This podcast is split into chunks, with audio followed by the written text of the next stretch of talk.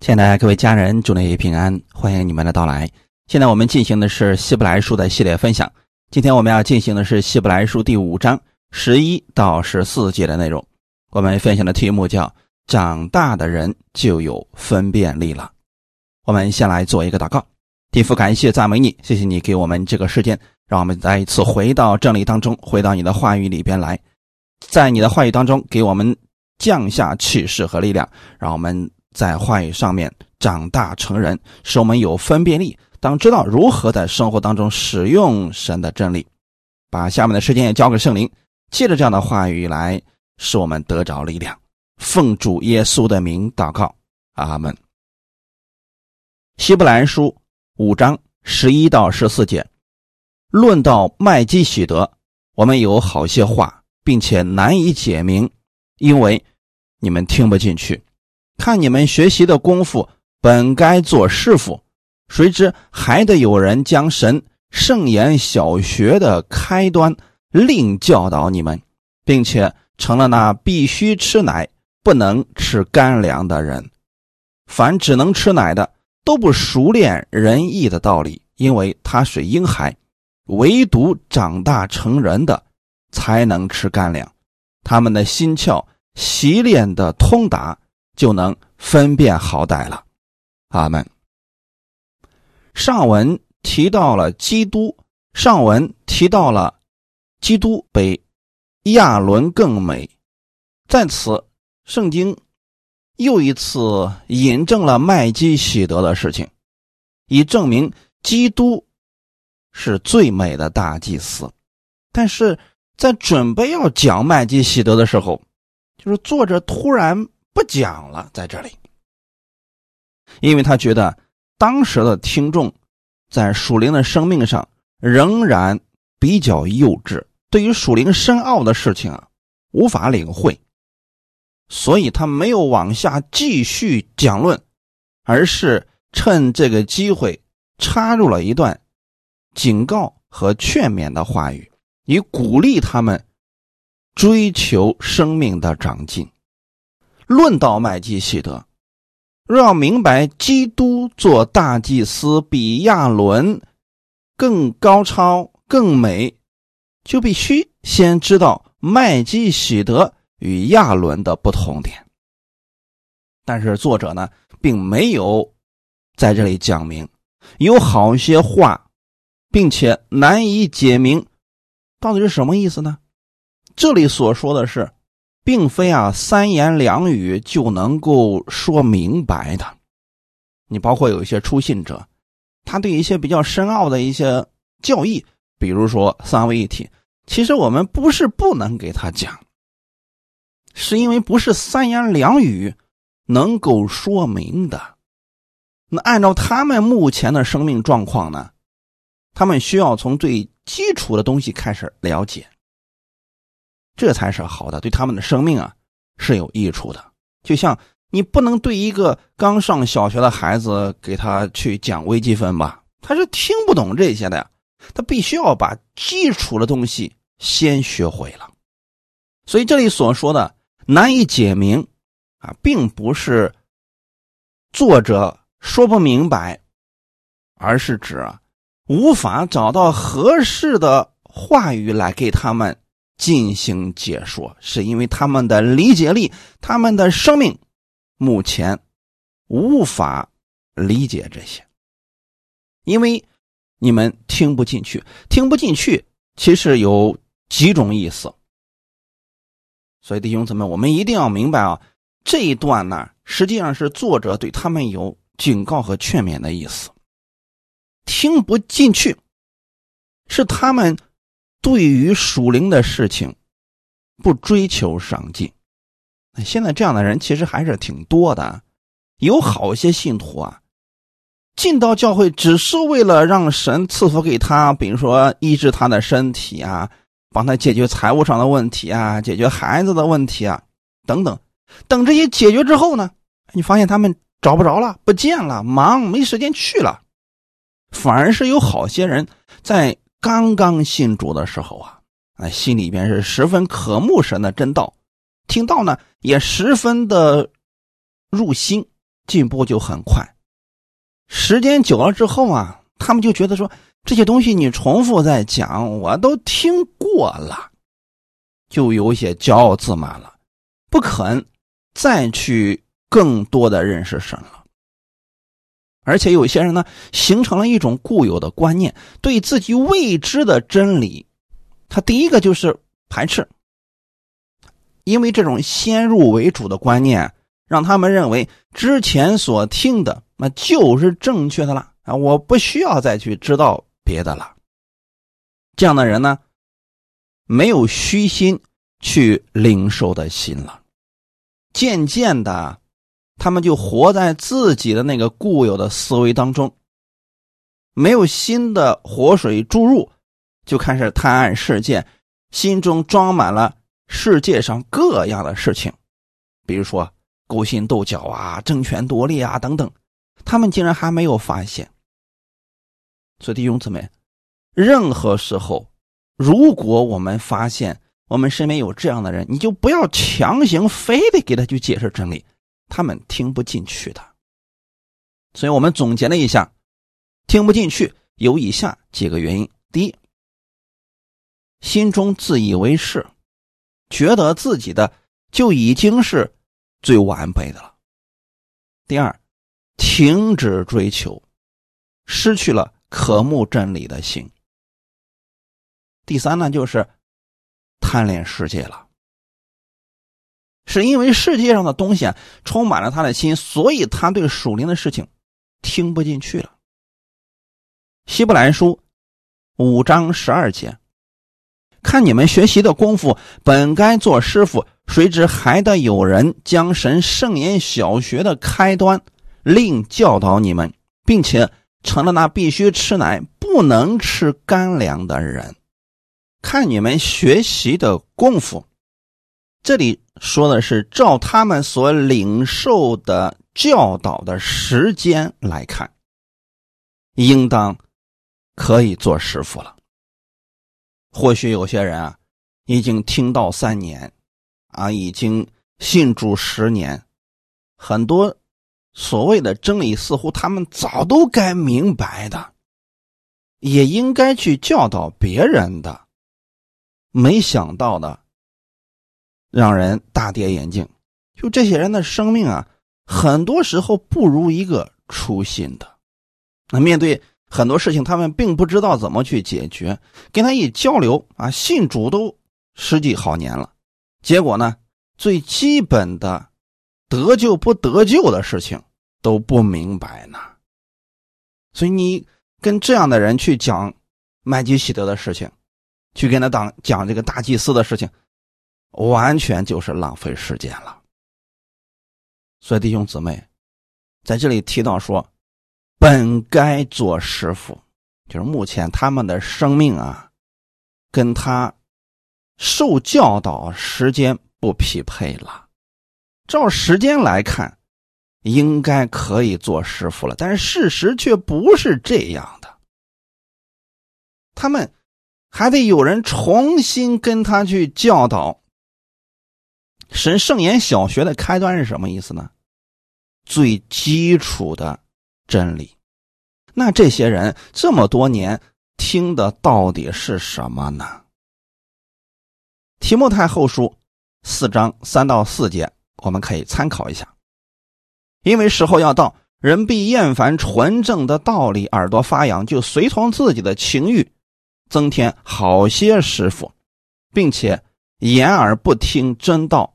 偏向荒谬的言语，这是在末世的时候啊会发生的一些事情。人必厌烦纯正的道理。人为什么会厌烦呢？是因为觉得这些我都听过啦。今天你讲信心，今天你讲爱呀，今天你讲奉献啊，等这些东西我都知道了呀。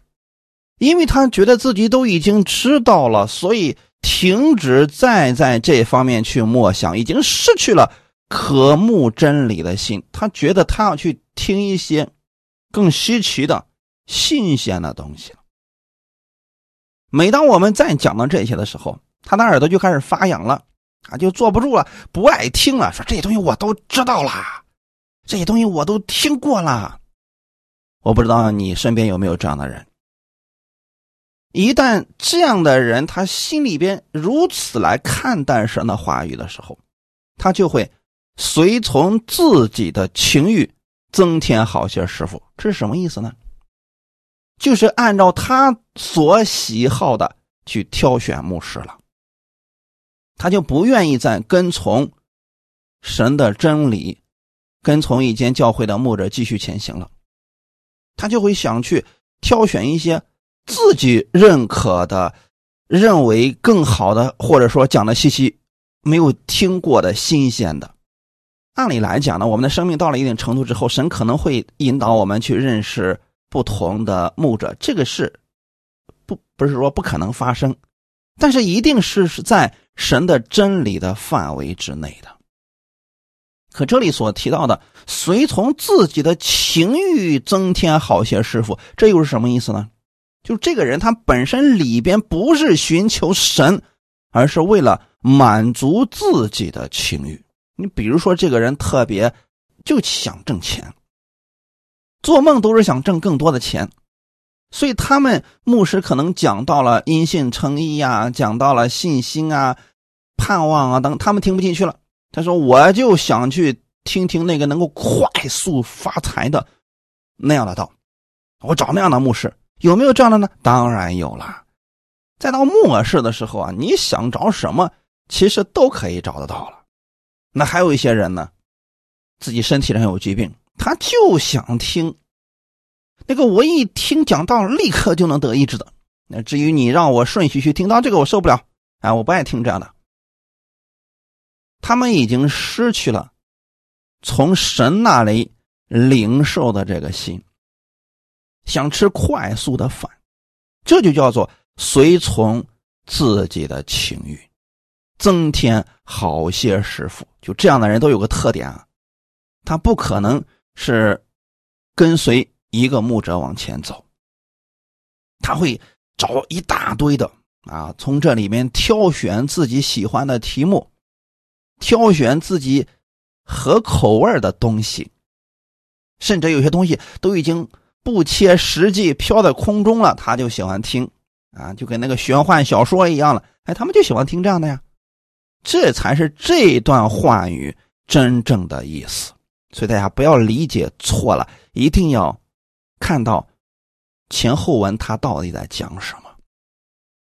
第四节说，并且掩耳不听真道，也就是说，他随从自己的情欲所增添的师傅讲的。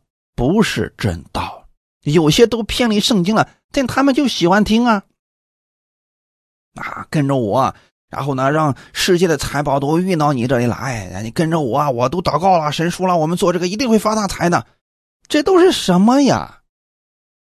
但是他们喜欢听啊，所以偏向了荒谬的言语。神呢，知道这些人心里面追求的是什么，所以并没有。阻止他们，实际上你阻止他们啊，也是不起作用的，因为他的心厌烦纯正的道理，掩耳不听正道。那对于这样的怎么办呢？我们只能等了。对于这样的，你要是再给他讲一些什么大祭司啊、麦基喜德，他们不爱听的。这些人的特点是，总觉得自己已经知道很多了。一张口就说我已经信主多少年了，我们家几代基督徒了，我怎么可能走错路呢？我怎么可能不知道这些呢？其实，这些人连最开端的道理还不清楚。比如说，因信称义的真理，我们是罪人还是义人？我们到底有没有得救？耶稣在十字架上给我们成就了什么？很多人真的是不明白呀。如果这些都不明白的情况下，就不要再去给他讲麦基喜德、讲大祭司，这对他们来说啊，他们消化不了的。但这些人总是自以为许多的道理都已经熟了，但是呢，他们领受的东西实际上是掺杂情欲的道理，对于真理反而听不进去了。所以在这里，作者说，我还得将这些开端的道理另教导你们。其实这句话似乎表示他们是格外的落后啊，落下的不止一丁点儿啊，以至于已经追不上和他们一同学习的人了，必须要另外加以教导，就像一个不及格的学生需要老师另外给他补习，他才能跟上一样。所以在这里，圣经虽然是责备那些信徒不追求长进。不明白神真理的这些人，有些人应该做师傅了，结果还是婴孩圣经不是鼓励那些人，明明不能做师傅，非得去做师傅，不是这个意思啊。也不是说让这些人争着去做师傅啊。我已经信主好几年了，我是不是应该去教导别人？也不是这个意思啊。这里作者的意思是让我们在真道上扎根。我们到了什么程度，我们就做什么样的事事情。如果说我们已经明白了这些真理了，我们可以去教导别人的。就怕是里边没有，还特别喜欢去教导别人，还听不进去别人的，这才是最可怕的事情啊！既不懂也听不进去别人的，你说我们能怎么办呢？现今啊，教会当中有许多信徒。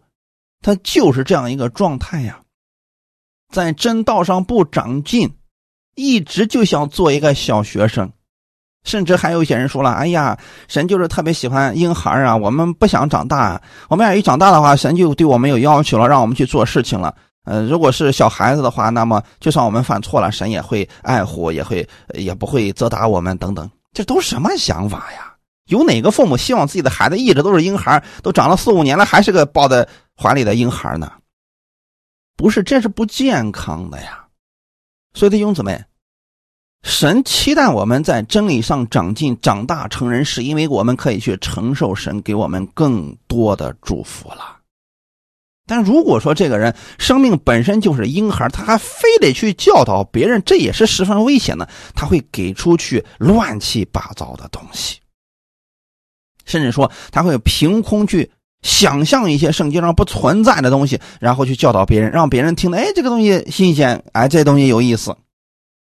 所以说啊，第一，真的是婴孩无法教导别人，这样的人一直做婴孩，我们是要警惕的。还有一种呢，就是明明生命不到做师傅的那个程度，就偏偏争着去当师傅的，也是值得我们深思的。这两样呢，其实都是不健康的一个表现。所以在这儿呢，作者是让我们提高警惕不要什么人的话都信。你要有分辨力呀，那有分辨力，你就得长大成人。如果是属灵的婴孩你没有分辨力。那我们先来看一下属灵的婴孩都有什么特点。第一，属灵的婴孩只能吃奶，不能吃干粮。奶是经过母体消化以后的产品，是很容易吸收的，特别是刚出生的婴孩啊，他只能吃奶啊。那么在属灵上，如果做婴孩的呢，他就只能去接受那些浅显易懂的真理，而这些人所接受的信息，大多数都是从别人而来的，意思是。经过别人消化之后给他的。当然了，婴孩这个阶段啊，他没有别的方法，他只能这样。就像你家孩子刚刚出生三天，你不能给他吃世界上大鱼大肉各种营养品，他吃不了。为什么呢？因为他的各方面都没有健全，他消化不了，他只能吃奶。而这个奶呢，一定是。母亲消化之后的产品，或者说人工合成的奶粉等等，但总之呢，这些东西是必须别人给他加工好，他只能领受那种单一的食物，就像初信者一样，我们给他什么，他们就信什么，完全接受了。为什么呢？因为婴孩没有分辨力，好的坏的全都接受，对吧？如果说奶粉里面有东西，小孩子也会喝进去的呀。因为是婴孩，他们不能自己去摄取食物当中的营养。属灵的婴孩呢，他无法自己从圣经当中领受属灵的粮食，他必须依赖别人把神的话语解开，才能得着亮光。这个是必须要经过的过程。如果是婴孩能找到一位真正爱他、供应纯正真理的，那自然是好事啊！他们会健康成长。但如果说领受的信息本身就有问题，那么他们的生命自然也会受到极大的影响。领受的是什么，生命就会活成什么样子。这个呀，欺骗不了别人。我们说我们生命多丰盛，结果呢，跟别人有了一丁点的小矛盾，好了，从此以后老死不相往来，这个不是丰盛生命的样子呀。因为圣经上告诉我们要彼此相爱，是如果说你的弟兄得罪了你，他知道自己错了，他来找你的话，你就应该饶恕他，而不是闭门不见，从此以后再也不联系了，这个肯定不对的呀。那所以说，属灵的婴孩他是去。接受别人给他的全部，所以他领受了什么样的，他的生命就会变成什么样子，他的身体就会长成什么样子。如果他喝的奶粉里面有毒，那么他很快也就会表现出来的呀。所以弟兄姊妹，在我们不明白真理的时候，婴孩接蛋，千万不要听太多的，那会出问题的。你要找一位爱你的、愿意帮助你的属灵的前辈。让他来带领你就足够了，千万不能让许多人当师傅，这个很危险的。如果小孩子刚刚吃奶的时候，你就让他吃各式各样的，到后期啊，他这个味觉就坏掉了，对他生命没有任何益处的。属灵婴孩的第二个特点，不熟练仁义的道理，不熟练，在这里的意思是没有常常接受。没有领悟，没有实际性去操练，圣经的真理，它不是知识啊，不是说我们这段经文我们背过了，我们就一定明白了这个意思。真正能明白这个意思，是你把这段经文使用在你的生活当中啊。可许多人就跟背课文一样啊，这段经文我很熟悉啦。神爱世人，甚至将他独生子赐给他们，叫一切信他的不正灭亡，反得永生。好，你背是背过了，你有没有明白这里边神到底要给你什么呢？在你遇到困难、遇到问题、遇到拦阻的时候，能不能使用这段经文呢？那婴孩的特点是什么呢？他领受了，但是呢，他没有这样的分辨力，他不会使用，那么只能在凡事上。让别人去帮助他，就像小孩子一样，不管是他拉屎了还是尿尿了，他必须有他的家人去帮助他解决后面的这些事情，因为他没有能力去解决自己的这些问题。所以初信者来讲呢，他对带领的人其实是依赖比较多的，这是属于正常的啊。你比如说带他信主的人，可能要为他祷告，要去看顾他。给他讲解真理啊，等等，这些都是非常正确的。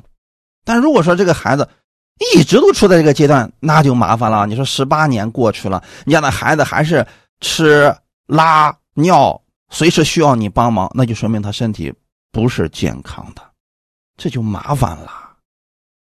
弟兄姊妹，不能一直做属灵的婴孩。那在这里的这段经文的意思是，他们本来都已经是成人的样子了，结果没想到还是属灵的婴孩，对一些仁义的道理不熟练。这里所说的不熟练，就是没有操练过。今天我们对神的话语，要有谦卑的心去领受，然后把这些话语要变成我们生活。以及生命当中的一部分，它表现出来的样式就是智慧，解决事情。他们遇到事情了，你可以像耶稣一样轻松的解决它。这就是你里边已经明白了天父的爱、天父的公义、圣洁、恩典等等，你才能把它用出来呀。而这个方法呢，没有别的，只有通过长时间的默想、练习，才能够熟练呀。你比如说，我们可能过去听过很多讲道了，已经知道了因耶稣受的鞭伤，我们已经得医治了。那能不能在自己的身上，在自己身体不舒服的时候就使用它？等你真正的使用了，你才能知道神的话语是真的，它不是知识。阿门。属灵的婴孩是知道了关于真理的知识，但是并不会使用真理进入生活。脑袋特别大，身子特别小。我不知道你们身边有没有这样的人。跟他讲起圣经的经文来，那是头头是道啊，几乎都能倒背如流，甚至各种教义、各种牧师全都知道。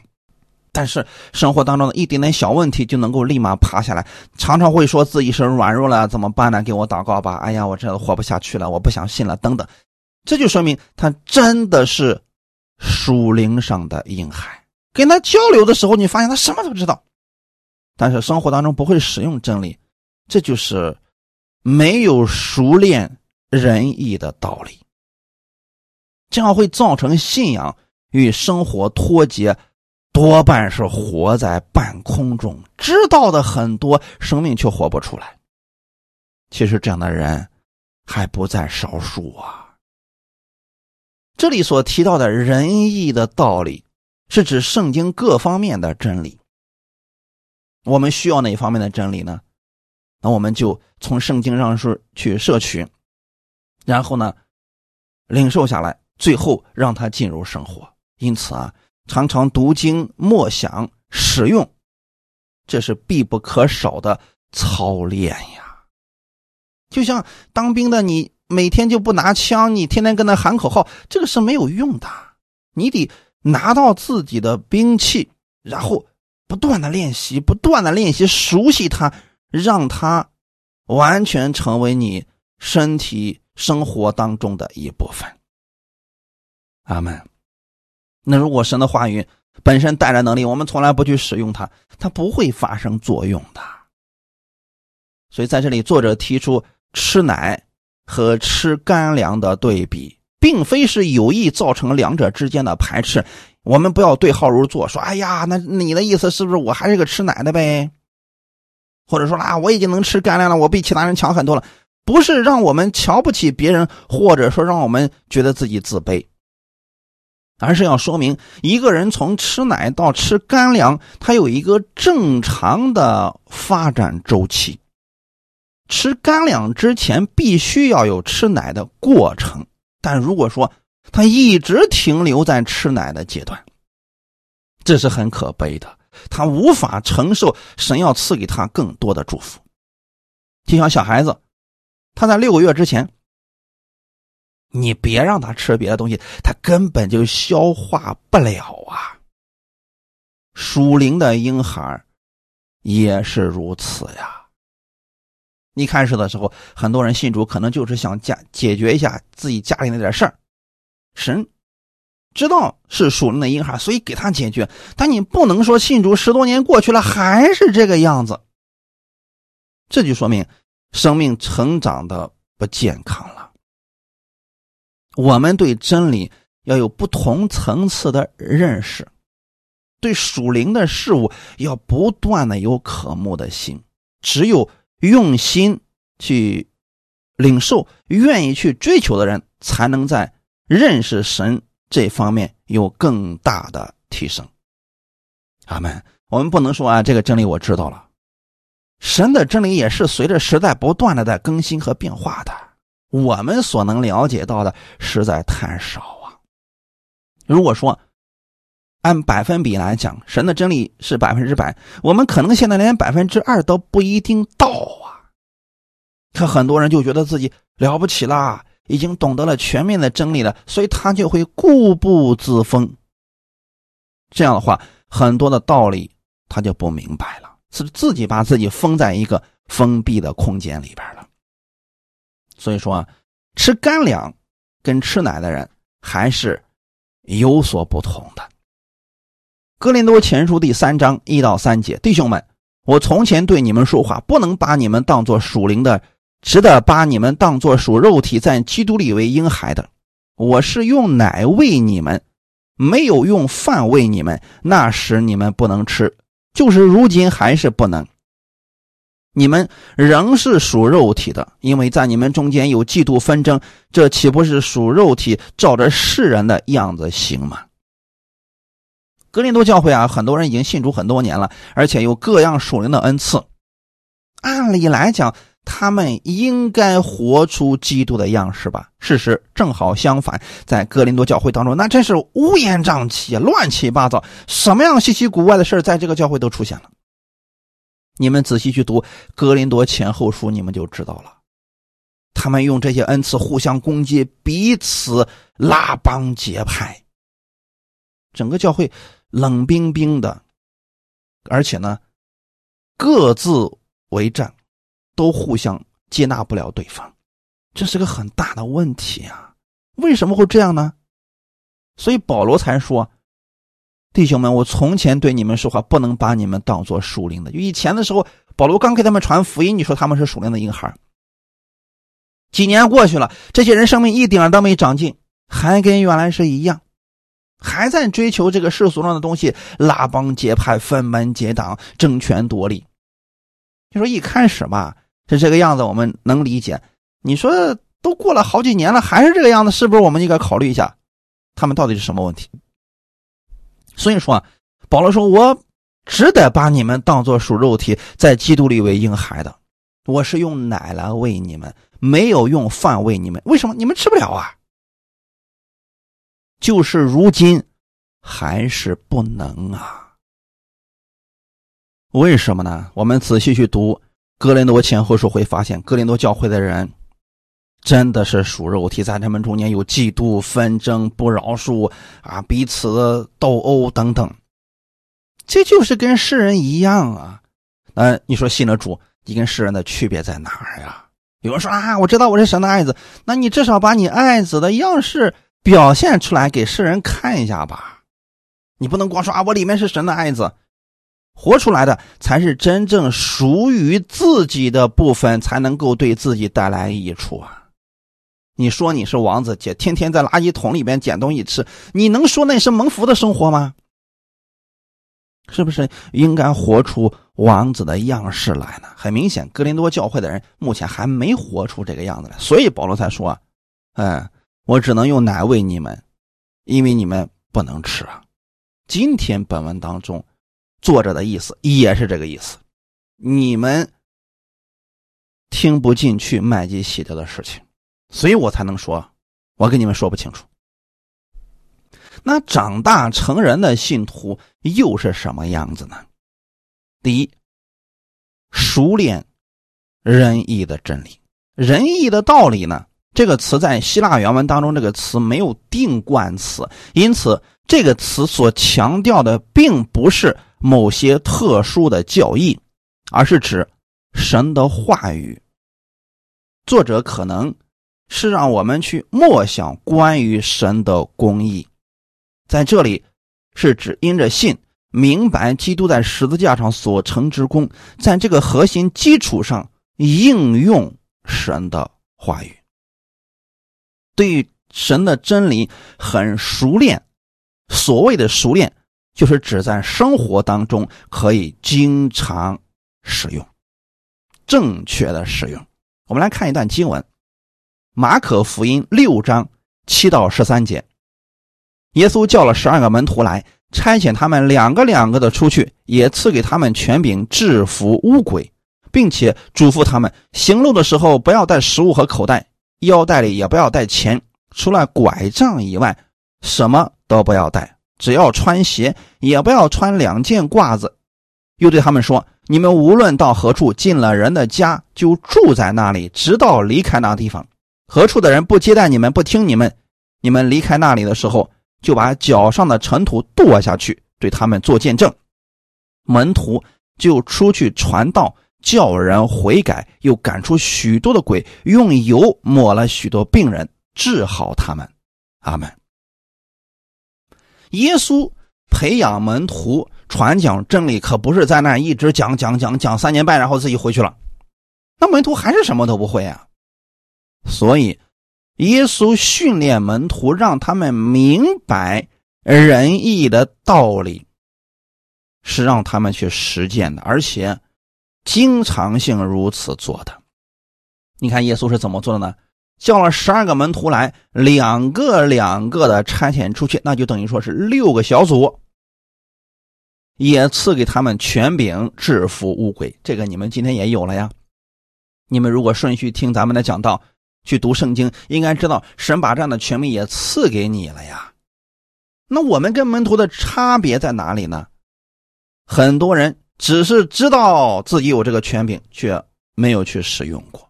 有人说我也用过了呀，你仔细的回想一下，你用的频率是多高呢？有人可能一年就用过一次两次，那个是已经很生疏了。我们对神的话语要每天去使用的。耶稣是这样来教导门徒的，让他们去传福音的时候。跟他们有一些嘱咐：行路的时候不要带食物和口袋，腰带里不要带钱，除了拐杖之外，什么都不要带。只要穿鞋，也不要穿两件褂子。什么意思呢？也就是说，你出去传福音，不要有心理负担，你要相信耶稣给你的权柄能够养活你。这不正是？熟练仁义的道理之后所能结出来的果子吗？今天很多人就是对自己的生活太过忧虑，担心这个，担心那个，担心孩子，担心家庭，担心工作等等一大堆担心的。那原因是什么呢？不会熟练的使用仁义的道理呀。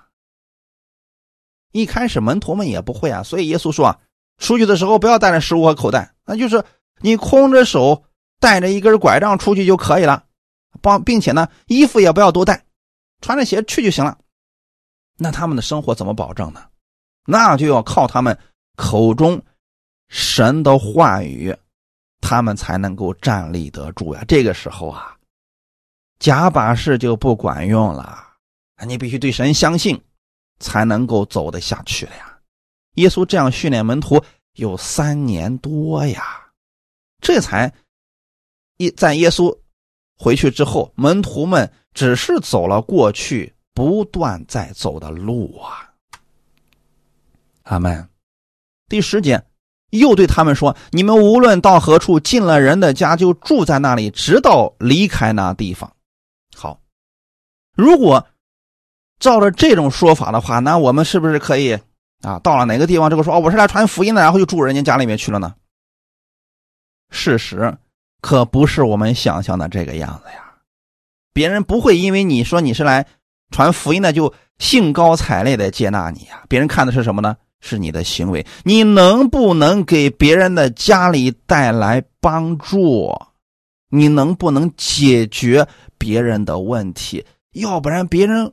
凭什么让你住在那儿，直住到你离开呢？你总得给别人的一些什么东西吧，对吗？所以，我们读圣经千万不要理解错了。那很多人读到这段经文说啊，那我知道了，从此以后我不上班了，我要去传福音。然后呢，我无论去哪儿，我就拿这段经文让他看，让他让他接待我啊，我强迫别人必须要这么去接待自己，这都是错的啊！耶稣差遣门徒出去，可没有强迫的意思啊。再说你强迫别人，别人不一定听你那一套啊，对不对？那这到底要什么意思呢？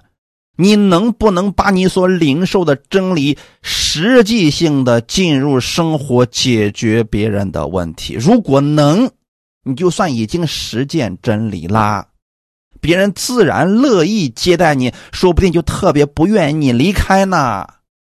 阿门。那如果说你去了之后好吃懒做，天天躺人家家里面什么都不干，让别人伺候你，你觉得人家都分辨不出来吗？啊，弟兄姊妹，所以说啊，熟练的使用真理特别的重要啊。门徒们明白了耶稣所教导的，立刻就去实行了。所以十二节说，门徒就出去传道，叫人悔改，又赶出许多的鬼，用油抹了许多病人，治好他们。这都是门徒在实践耶稣所教导的，最终看到的果效啊！那并不是所有的人都接待耶稣的门徒了吧？哎，是的。何处的人不接待你们，不听你们，你们离开的时候，就把脚上的尘土跺下去，对他们做见证。意思是我们自己也不要自卑，更不要生气，也不要愤怒啊！这个很正常，不是所有的人都。乐意接待你们的，所以呢，你们依然要实践神的真理。我们通常会在别人不接纳的时候，心里就开始怀疑自己所讲的是不是正确的了。但是，长大成人的信徒他是知道的，我所传讲的是真理，我所给他带去的是生命。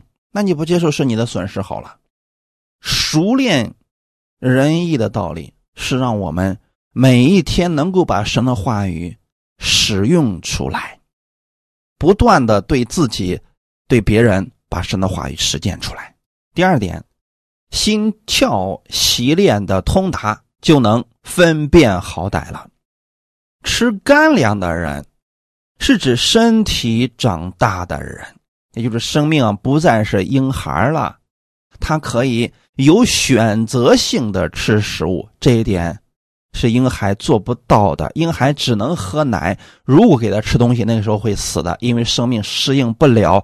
只有等他生命长大了，才能够去吃别的东西。比如说，婴孩超过六个月的时候，可以慢慢的加一些辅食，慢慢的他就可以吃各式各样的食物了。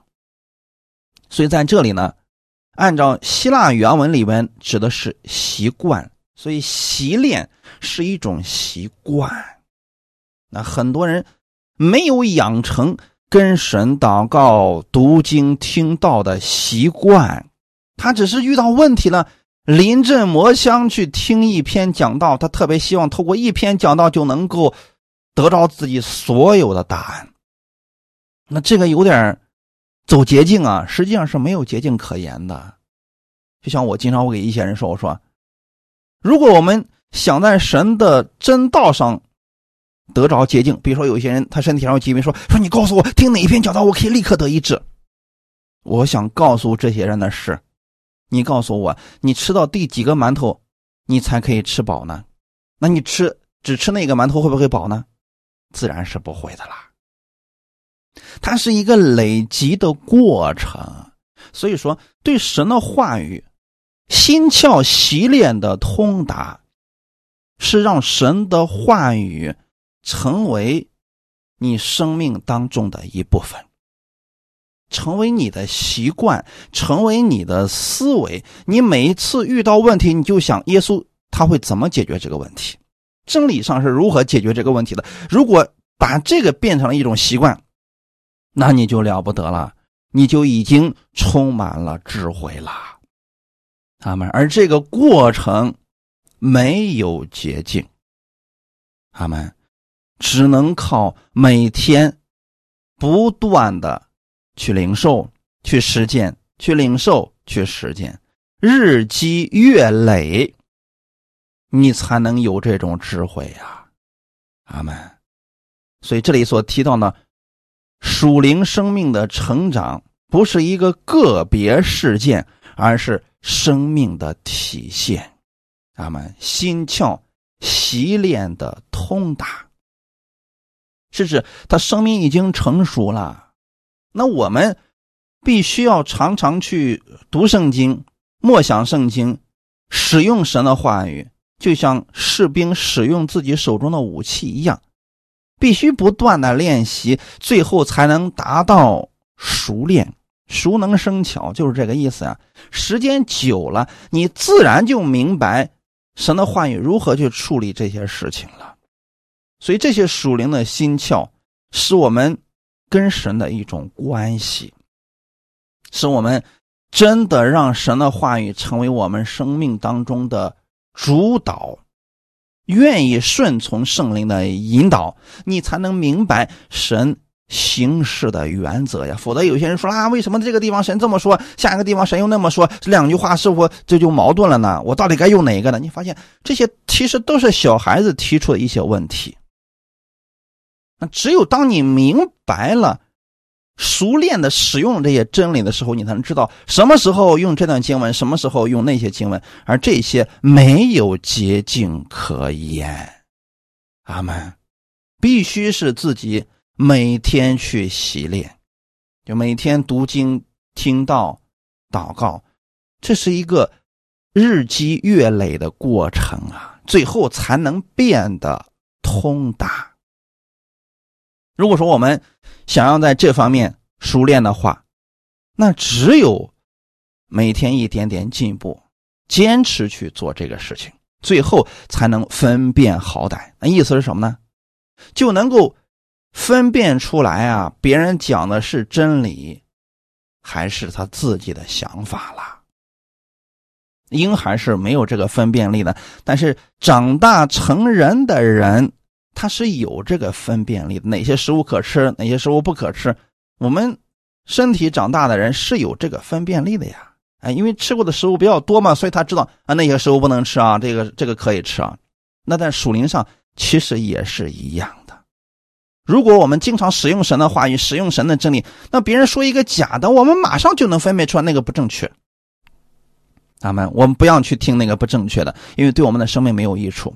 那我们身边有好些人已经信主很多年，甚至有些人都开始讲道了，竟然还去听一些明明已经是错误的东西。他们为什么没有分辨力呢？就是心窍没有习练的通达，没有分辨力啊！他们自己还认为那个是正确的呢。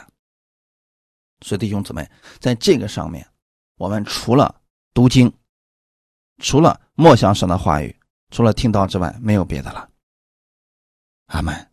这个事情只有。我们一起成长，一起往前走，彼此交流，我们的生命最后才能够习练的通达，就能分辨好歹啦。阿门。是不是真理？是不是符合圣经的？可能一眼就看出来了。这就相当于说，假如说一个人在银行里面工作，让他去分辨假钱，其实并不是太难。为什么呢？因为他每天都要去摸这个东西。他每天都要去熟悉真的，所以假的一出现，他立马就分辨出来，这个不对。我们也是一样的呀。如果平时根本就不使用真理，即便假的到来了，他伪装的很好，你分辨不出来的呀。因为假的东西，它总是极力在模仿真的，有时候比真的还要看起来真，但是实际上还是假的。因为本质里边的一些东西，它是无法模仿的呀。比如说生命，它是无法模仿的呀。阿门。最后看一段经文，《铁撒罗尼迦前书》五章十六到二十二节，要常常喜乐，不住的祷告，凡事谢恩，因为这是神在基督耶稣里向你们所定的旨意。不要消灭圣灵的感动，不要藐视先知的讲论，但要凡事查验，善美的要持守，各样的恶事要禁戒不做。阿门。这里其实告诉我们。一个长大成人的人，他有什么样的特点？常常喜乐是他的特点，不住的祷告也是他的特点，凡事谢恩也是他的特点。当然了，不是因为这是神给我们所定的旨意，所以我们必须如此去行，是因为他的生命最后表露出来的就是这样的状态，这是属神的、属灵的生命状态。阿门。不要消灭圣灵的感动。有人说了，我都不知道圣灵怎么感动我了，我怎么去消灭他呢？这就说明啊，他没有习练的通达，那还需要把基础的东西做好了。不要藐视先知的讲论。我们为什么不会藐视先知的讲论呢？怎么样才能算是不藐视呢？就是说，如果他讲的是符合圣经的，那我们要虚心领受的；如果他讲错了，我们就不要接受了，但是不要去藐视他。藐视的人一般都是。分不清对错，所以才藐视。切，我都当先知多少年了啊！你这刚出道呢，你在我面前还叭叭的讲起来了呢啊！这就是藐视了啊！现在有些人说了：“哎呀，我都讲道多少年了啊！你这一个小年轻人在我面前给我讲真理呢？可能吗？啊，我吃的盐比你走的路都多啊！这就是藐视。二十一节，但凡事要查验，什么意思呢？用什么来查验呢？就是不管别人所讲的是什么，一定要回归圣经去查考，它是不是符合圣经的。如果不符合圣经，要断然弃绝。这个是我们应该有的分辨力呀。善美的要持守，什么是善美的呢？神让我们去做的事情一定要持守，恶事尽戒不做。阿门。所以这就是长大成人的人他有的美德。他有分辨力，知道什么是好的，这么是知道什么是坏的，所以他可以去持守那个善的、美的、好的，因为那是神所喜悦的，也是对他有益处的。那个恶事他就远离了。阿门。愿今天的话语给你带来一些帮助。我们一起来祷告。天父，感谢赞美你，谢谢你把这样的真理赐给我们，让我们对神的话语有渴慕的心。因为你愿意把更多的启示真理给我们，使我们可以更多的蒙福。你愿意我们的生命的道路上逐步的成长。我们不愿意一直当婴孩，我们愿意长大成人。因为这样的人能吃干粮，有分辨力，可以承受更大的祝福了。天父啊，请你也赐给我一颗谦卑的心，让我对神的话语永远怀着。谦卑领受的心，因为我知道，按照我所应当知道的，我不知道的实在是太多了。天父，请你如此的引导我的生命，也让我能成为这祝福的管道，帮助到更多的人，每天把神的话语使用出来。哈利路亚！最终，让我得着从神而来的智慧，成为许多人的帮助，归荣耀给神，奉。主耶稣基督得胜的名祷告，阿门。